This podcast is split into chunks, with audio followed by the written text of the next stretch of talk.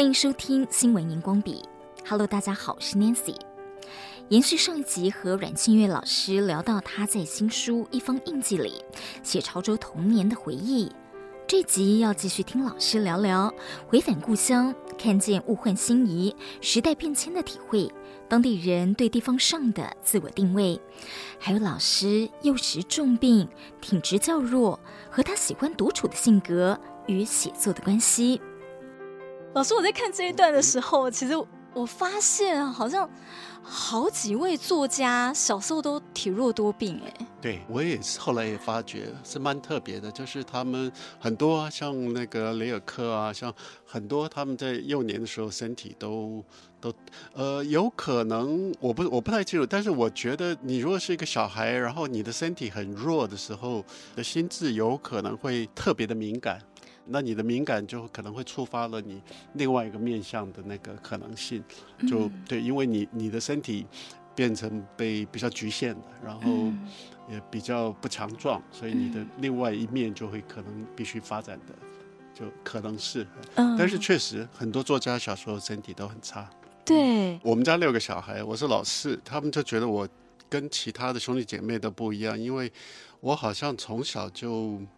嗯不。我不不太会要求什么，我也不会主动，我也不争吃的，也是就是好像就就在那边。但是我他他们说我总是在那边听大人说话，很专注的听，然后也不知道我在想什么，所以那种某一种的观察跟一个敏感度，可能是是从小就就有。哦，然后老师刚刚也提到喜欢独处，小时候就喜欢独处。对，我小时候是很蛮有点自闭，我不太知道怎么去跟人说话，对，或者是主动交朋友、哦、主动说话，我不太会，因为我一个人独处，我也觉得很自在，我没有觉得不舒服，所以我并不会觉得一定要去跟跟很多人说话什么的。嗯、倒下来就是我小时候会很很很早就开始会去自己找书看，就会很喜欢看书。哦就是大人的书，反正找得到了就就看，所以那个独处跟阅读跟后来这写作应该都有一些个联系的关系。嗯，怪不得老师在第一段就讲到说，那个时候呃部队巡历放风的日子，然后您返乡，您没有跟着大家去呃热闹，您是呃自己在乡里这样走走啊，看看这样。嗯对，我基本上，因为一开始其实我那时候是在受预官训了，在炮校，呃，台南炮校三个月，所以那到可以每个周末可以放出去的时候，那所有的人都迫不及待就冲出去要大吃大喝大玩。那我出去一两次，我是觉得非常无趣，我就就甚至于呃到那个就是可以出去放假那一天，我就选择自己一个人留营。啊，那个里那个部队里头那些管理的那些长官觉得不可思议，你为什么不出去？嗯、对，我觉得我在这里很舒服啊，我我有带书啊，我就在在营里没有人干扰，我这边看看书，然后很轻松。我这样子联想到您的弱建筑，我就想说，呃，您应该喜欢老子的哲学，所以这是为什么？可能您的个性，我在想，嗯。对，应该有都有一些关系，所以我也有可能就是老子的那种让啊、退啊、不争、不不需要强啊，跟我跟我一路的那个本性就是蛮接近的，所以我在读老子的时候，觉得就是很容易、很容易认同，也跟接受他这个观念，对。嗯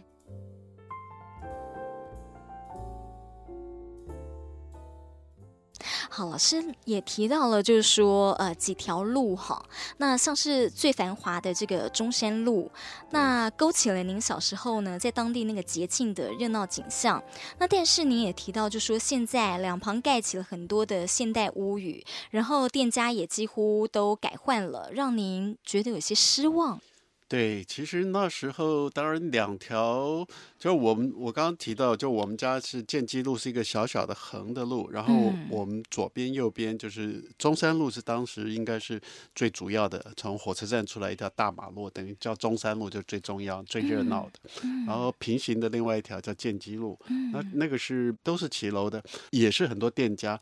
那我后来再回去，但中山路，因为马路拓宽，然后它整个就是呃拆掉了。很多原来的建筑，然后也因为可能发展的关系，就盖了很多楼。那反过来那个建基路，所以那个中山路就是变得很陌生。嗯，它它已经完全不是我记忆的样子。嗯，那当然，那嗯，情感的连接就变少，而且它就变成其实台湾的小乡镇，在在过去大概三四十年，就是快速发展的时候，其实渐渐都长得一模一样。你其实没有什么感觉。那店也是类似的店，然后那个样子没有特色了。嗯，那建基路它可能因为没有那么重要，所以它保持住了。哦。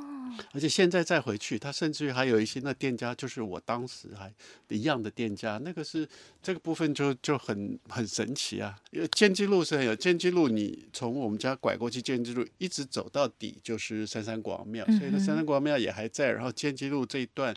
基本上没什么改变，老房子都是老房子。呃，它有一些稍微建一下，但是没有像中山路那样盖个四层啊、八层的东西。至少街面没有没有扩拓宽，骑楼都在，或那个店，呃，就是一户一户的，还是没有大改变。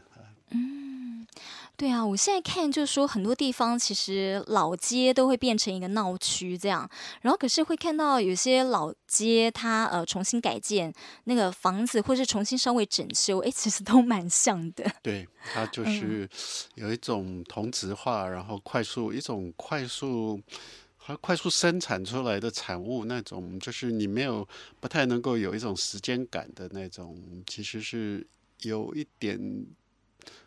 粗糙跟廉价的那个感觉啊，嗯，那那个是蛮遗憾。就台湾大概在七零年代开始，就七零八零，整个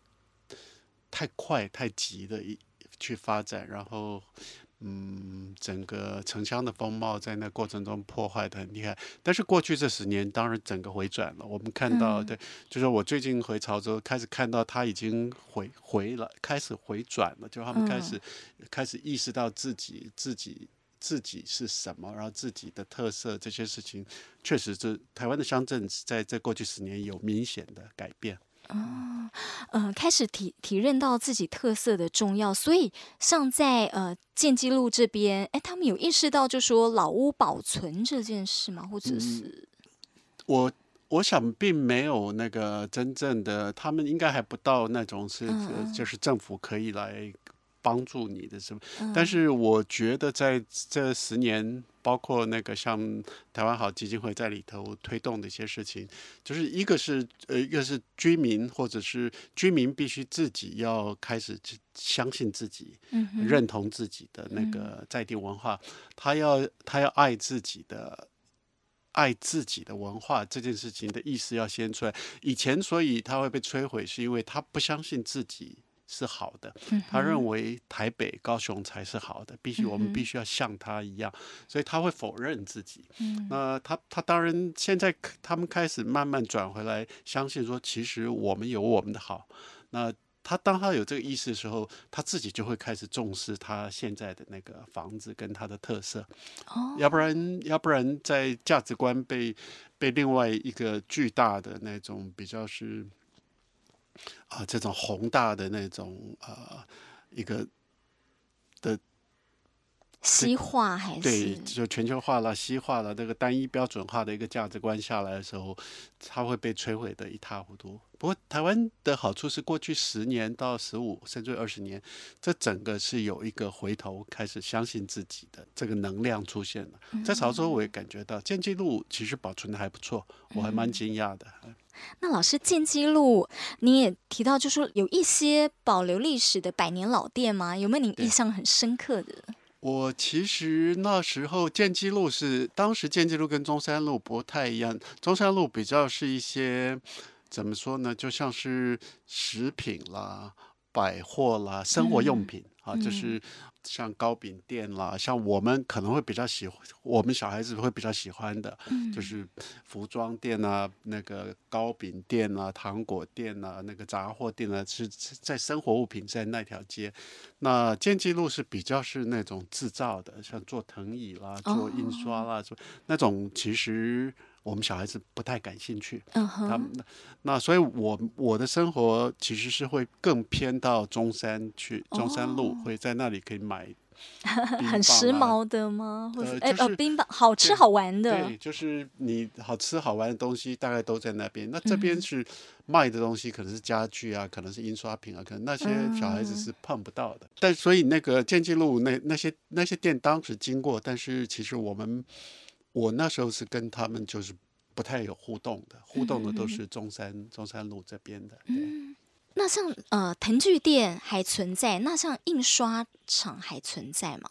有，他有一个那个老式的印印刷厂都还在。哦，有有一家，他以前我呃我前我是前几年去那个老印刷厂还在，他的那个甚至他他那个他说买的最早的一个那个印刷的机器都也都还在那边。呃，早年的时候潮州其实是在在那个区域是蛮重要的，所以他们。嗯他们其实是会有附近的乡镇啊，所有的都会来这边订购东西的。哦，呃，我在看到老师写那对夫妻他们经营那个藤具店，嗯，然后我在想说，诶，现在有很多人会去买那样的藤具，然后那样的家具吗？那像这样的传统产业，如果说他的生意没有到非常的兴隆，然后他要这样子，呃。留存下来，或者是传承下来，其实非常不容易，应该是一种信念。对，现在他事实上是那对夫妻，老夫妻是还是他们在做。我觉得他看起来也还好，因为他现在会有一些。订购的，他说甚至于会有台北的来跟他订购，嗯，呃，因为他那种藤椅手工藤椅，反而某个程度渐渐有些人会会珍惜这种手工的东西，所以他看起来他经营这个没有问题，但我我的感觉是，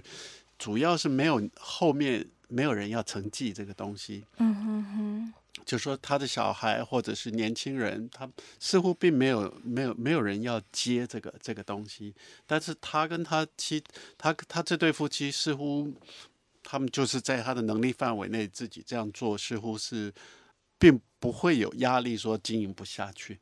那只是做这个事情似乎没有吸引到。更多的年轻人想要接棒，那这个是比较可惜的，因为他说以前那条街有几家那个藤具家具店，那后来都收掉，现在只剩他们一家。对，所以很多年轻人他们可能都去呃台北或高雄啊，呃去一些比较呃都市发展的地方，青年人离乡发展成了宿命。对，那其实是几过去几十年很很很强烈的感觉啊，就是你如果你一个年轻人长在一个像。屏东潮州这样的地方，你如果不选择去到台北或者是大都市，你就好像等于你就是一个失败者，那个那个意味。啊、呃，这个这是，但是我我去，我后来去呢，也是因为那个台湾好基金会的协助，他会带我去呃参访一些那个返乡青年创业。那可以看到，在过去五年、十年。返乡青年确实开始陆续回来，但是他们会选择呃不同的不同的创业。那、呃、我大概看了六七个，那其实都很认真在做，能不能成功不一定。本来这个事情创业就没有人担保，但是还是蛮感动的，就是他们愿意回来。然后他们他们不是因为在在城市是失败者才回去，而是他们选择了。返乡，然后他们本身都有优秀的技能，或是他们有他们自己的理念，啊，那这个力量其实是非常珍贵，而且是我觉得是太重要了。我我其实觉得政府应该要更用力的去帮助。那个优秀的年轻人返乡，帮助他们如何能在他自己的家乡立足。我跟他们聊，你如果突然一个年轻人跑到一个小小镇要去创业，其实非常难的。尤其他们的创业通常会是带着比较一些新的观念啊，一些比较呃比较都会的比较不一样的理念。通常他们。嗯，会是想会是跟一个旧的地方要有一种融入。嗯，他说，如果你不是返回自己的家乡，在自己家乡会好一点，因为你的家人跟亲戚朋友会当你的助力，帮助你。如果没有那个助力，呃，其实是更不容易的。嗯，但是这个这个太重要了。我我是深深的感感觉到，就是说，在像潮州，它是它曾经是一个重要一个点，一个小镇。他也曾经很富庶，他曾经是我记得我小小学的时候有一个同学，他就住在建基路，我们我们家一转角走过去可能二十公尺，他是一个客家人，他们的房子就是是一个一个细长条的，可能那细长条非常长。我记得从他们他带我他们家进去，外头还有一个像防卫的墙，有一个层一个层，然后再一进一进，可能有三四进，但是很窄，一直穿到最后一进，到后门打开，外面就是甘蔗田，就是台糖的这这边。Uh. 那个那个整个就是好几进那个东西，是我当时印象是深刻的不得了。就是你可以感觉到这他们家其实我到搞我到现在还搞不清楚他们家是做什么的。就是但是我去他们家，然后他带着我这样从第一进一直穿到后面，我就觉得哇，怎么怎么有这么大的房子啊？这就是但就是他们是很富裕的。对，就是。那他就是住在那个建基路，他那一排的通通是这样子细长条的，一直通到最尾巴去。那现在全部变了吗？现在因为开路，所以我那个同学那个是他是当时是第一户，然后他我再回去，他们家已经不见了，因为他被那个路开掉了。哦。然后中间的还在，可是原来很长，后来因为后面也开了一条路，所以他们那个也被砍断，所以没有那么长了。嗯老师说，呃，参访了一些青年创业，有大概五六个创业的。嗯、那您有没有哪一个印象深刻？有一个返乡的青年，他娶了一个日本妻子，嗯、然后他们在那边开了一个餐厅、咖啡餐厅跟民宿。哦，然后做的。非常好，那个那个餐厅就是非常非常精致。他们是留学意大利，是学艺术还是什么？他本身那个美学啊那些技，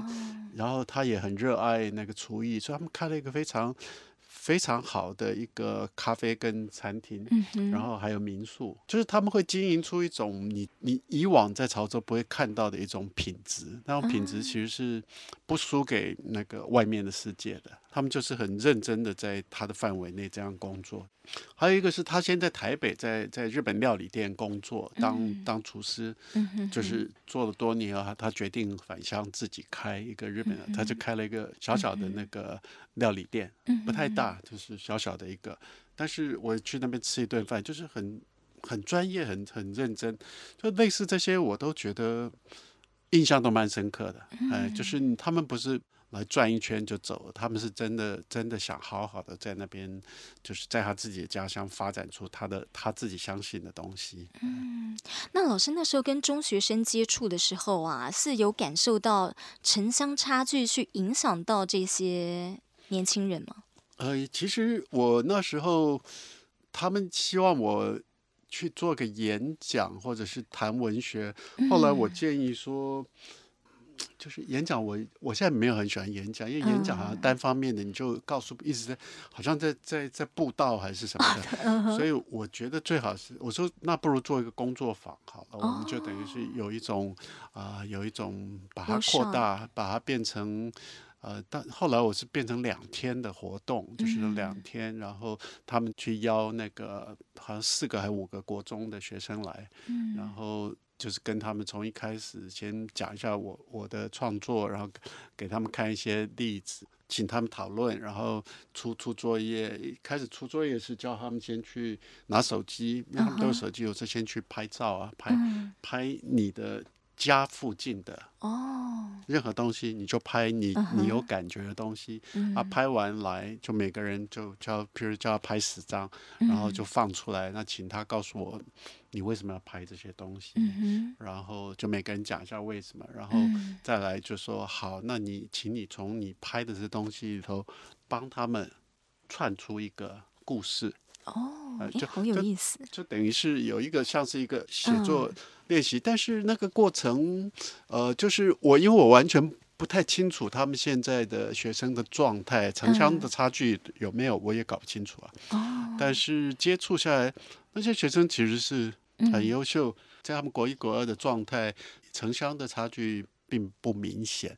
那再往后会不会明显，我就不清楚了。但是那时候是看起来是都很优秀。就是聪明度啦，然后那种呃积极性啊，也都都很好。嗯，所以老师那一堂课是让他们从自己家乡的观察感觉出发，但其实老师也是从呃潮州，您您后来搬到哪里呀？潮州就搬到台北。哦，就搬到台北了。嗯，对，就一直在台北。在台北的时间哇，那要比在潮州多了很多倍耶。对，对那潮州才十年，可是从文章感觉您是非常怀念潮州的。呃，确实，我觉得潮州那十年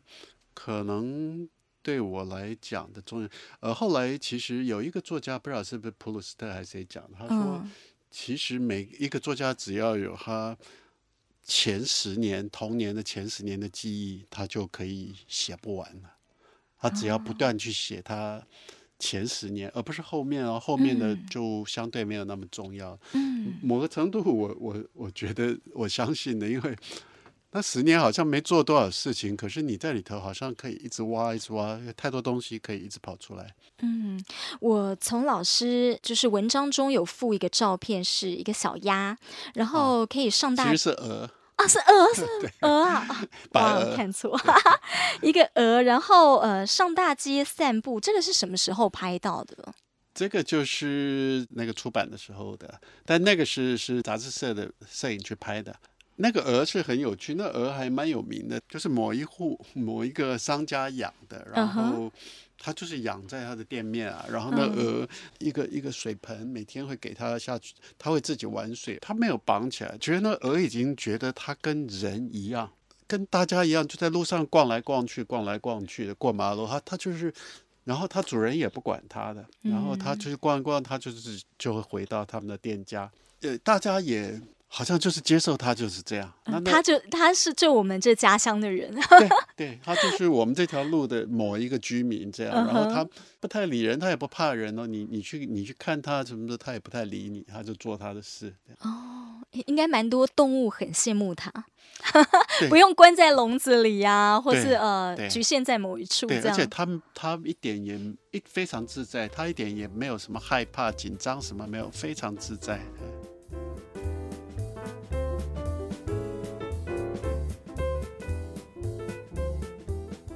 我从这个照片是感受到，就是说这个小镇它还是保有一些它原来淳朴跟自在跟安逸的那个氛围。当然，跟那个我小时候的那个对于整个潮州的印象还是还是有点落差了。嗯，对。但是唯一可能就是就是建基路，就是建基路那一天那一段是保持的最好。嗯。呃，不管城市或是乡镇，其实它的发展都是持续的。那老师里头提到说，过去几十年城乡转换的这个变化的过程，这个地方它逐步失落自我定位的信心，找不到跟大城市竞争的平衡点。您现在还是这种感觉吗？呃，我觉得那是过去大概四五十年台湾整个城乡发展或台湾整个发展的一个问题，就是说，嗯、说对自己其实没有足够的信心，然后一直想要去模仿别人，成为别人。那但是一个没有自我的人是没有办法成为任何人的，所以他其实你要先 先先确认自己，就有自己，你才有可能成为什么。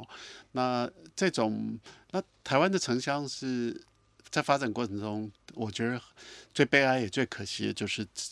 他。他没有得到任何的鼓励跟肯定，说他的价值，他这整个过程是自我否定的。嗯、就是你从你从这种，哦，就好像我即使我到我十岁到台北，我在后头几十年都在台北，我跟跟朋友提起说，哦，我我是屏东潮州人，都还会有有人会这样说，哦，你真的不像哎，啊，真的这个不真的不像是什么意思？好像你好像比较优秀的意思，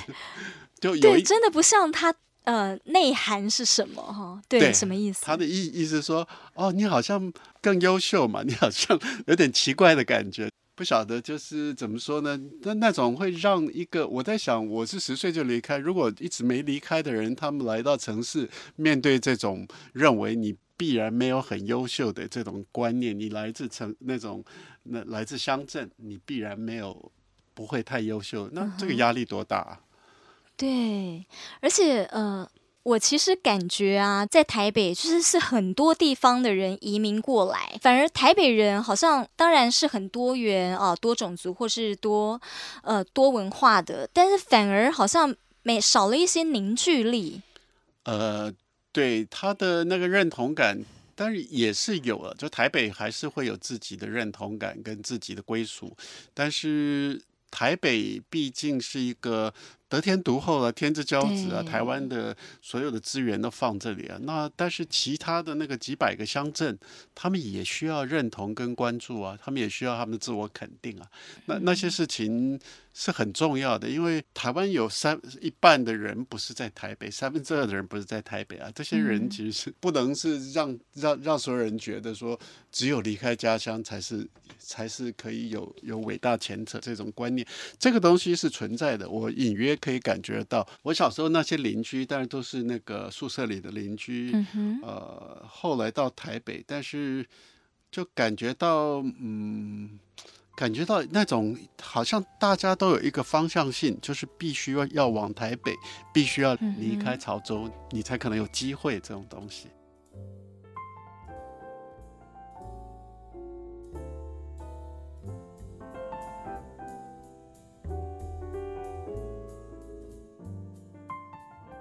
刚讲到台北人，讲到潮州人啊，有一篇刚好我前阵子看到，就是北漂的人很多，嗯、然后他在他的部落格写，开始就说就是一个北漂人，他说刚上台北的时候啊，常会想说，不知道要赚多少才舍得点一碗汤，日常的汤其实不贵，对，但是呢，呃，因为北漂他们呃来到台。台北来生活不易，所以每一餐都要精打细算，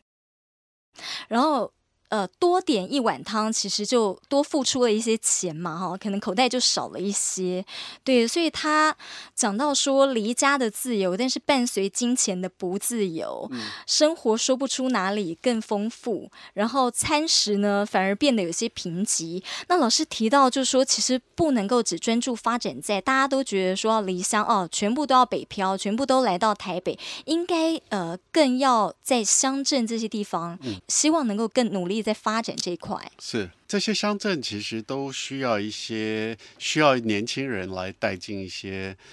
创业的他必须带出新的活力了，他不能够靠那些老的做做藤椅的那些老师傅了，他必须要新的能量跟新的各种资源要要要灌注进来，他要有诱因，还有要有可能性，要不然其实是很难的。返乡对年轻人来讲是各种压力啊，因为你你在台北，你不管成功不成功，没有人会说你一句话。你返乡等于是看你到底能怎样，那这个压力更大，你就非成功不可。那呃是不容易，但是那个乡镇的复兴只有靠返乡的青年啊，你陌生的年轻人，你把他丢丢到一个陌生的小镇，不太容易的，那是更困难的。他他有一些有一些他既有的连接的支撑，他比较能够生存。不过。不过就是那某个程度，我们可以知道，就是台湾在经济发展的时候，政府是有意的要把年轻人从乡村吸引到都市来，因为他要投入到他整个的这个人力市场，他需要他们。可是这个时间点应该慢慢已经过了。我们现在呃各式各样的因素，我们不不必不是那种大量工厂制造的，我们还有各式各样的产业创意啊，各种东西，政府应该要在思考如何。鼓励年轻人回乡，它不只是产业，嗯、那个乡镇它必须要再复兴。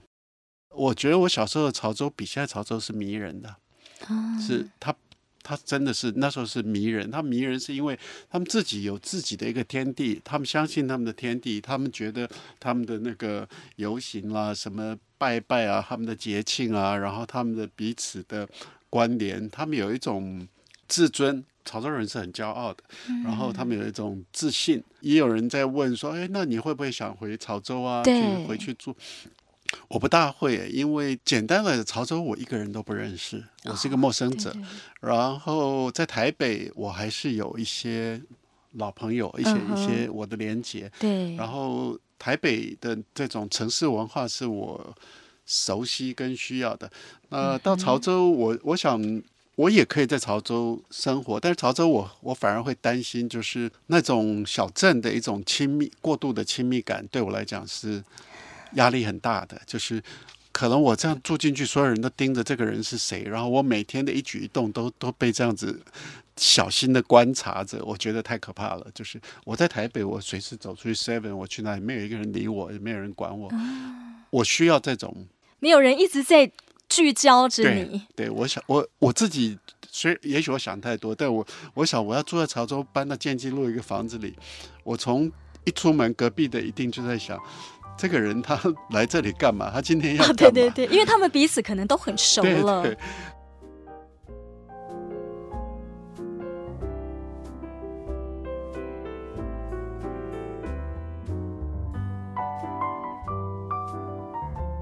老师，最后您说啊，童年家乡是原点哦。嗯、什么是原点？它好像是一个不断的会把你引回去，因为我我在这个成长过程是觉得我当然是越走越远，我越走越离开，嗯、哼离离离开不止离开我的童年啊，离开我的青少年，离开我的大学，我就是一直在往一个。下一个终点走去啊！不过走了久了以后，发觉童年那个东西会不断的跟你开始对话起来，所以童年会出现。有可能也是因为写小说的关系，我其实刚完成一本小说，就几几乎是在对我的童年不断的做回忆的这个事情，所以那那个部分的强度是。很大的那个很大，是我以前不会这样。我以前总觉得就是，呃，这个世界是不断的探索，不断的开发新的可能，就新的答案，你会一直找到一些你以前不知道的事情。然后现在其实不不不必然是这么认为的。我觉得那个童年会告诉你好多事情，就你在里头会找到很多。就是会让你深思的事情啊。所以您呃退休一年多了，像是您也会帮一些媒体，您会有写一些您的文章。嗯、那还有您刚刚讲的写小说，对退休生活是怎么样？我其实没有特别的规划，我就是我的原则就是可能就是读书跟写作。这样，那这个之外，我没有去，我不并不想去承承担固定的工作，但是，呃，我会开放给只要我觉得有趣、有意义的事情，我就我就比较是呃随机的去做。那这个这个会很多啊，像我去年测了两个展览啊，一个在上海当代艺术馆，一个在台北的一个画廊。譬如策展，然后我的呃我的写作，然后。呃，譬如说，我今年一月开始在香港大学兼了一学期课，那这种它不是永久，但是是是短期。如果我觉得可以的，我就随机的这种配合这样。然后我的主体就是阅读跟写作，嗯，然后这个之外，如果有我觉得有意义的有。有意思的事情我就做，就这样而已。嗯，谢谢老师。老师最后有没有特别想要分享？也谢谢这个 Nancy 来分享这个事情，因为这就是在写作里头会去提潮州，但是我其实并没有太跟人聊，就是口语的、哦、谈的，嗯、呃，谈的经验不多，就是我自己在文字的是自言自语了，通过跟跟 Nancy 这样子对谈，然后你由尤其由你的角度来来发问，我觉得。蛮特别的，我其实也很 enjoy，非常谢谢。谢谢老师。